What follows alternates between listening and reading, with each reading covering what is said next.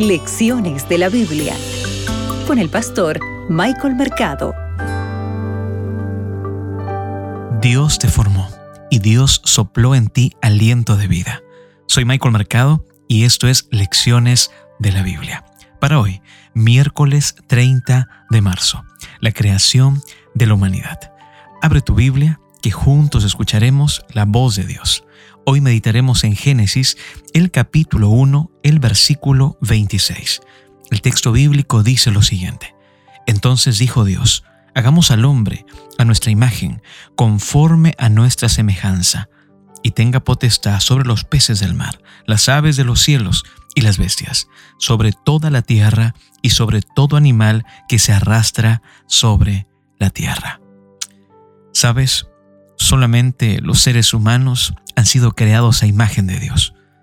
Génesis el capítulo 1, el versículo 25, menciona que Dios creó los animales, sin embargo los hizo, ¿verdad?, según su género. Pero nos damos cuenta que Dios crea al hombre según su imagen, a imagen y semejanza lo creó. Esta fórmula a menudo se ha limitado a la naturaleza espiritual de los diversos seres humanos se interpreta en el sentido de que la imagen de Dios significa solo la función administrativa de representar a Dios o la función espiritual de la relación con Dios o de unos con otros.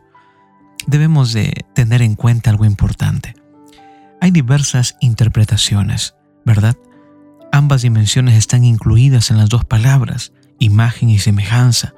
Y estas dos palabras que menciona el texto bíblico describen este proceso en Génesis.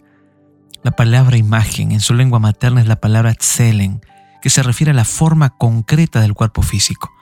Y para semejanza está la palabra demut, y esta palabra se refiere a las cualidades abstractas que son comparables con la persona divina.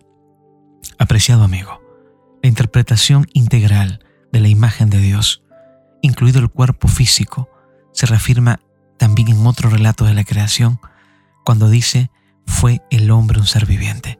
En el capítulo 2, el versículo 7 de Génesis, literalmente está diciendo que fue un alma viviente, como resultado de dos intervenciones divinas. Recuerda, Dios formó y Dios sopló en ti aliento de vida.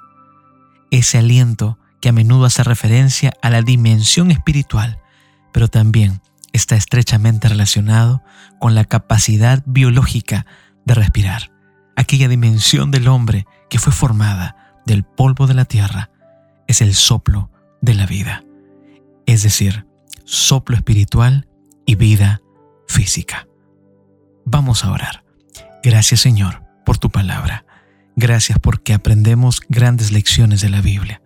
Bendice a nuestros amigos, amigas que sintonizan día a día Radio Nuevo Tiempo.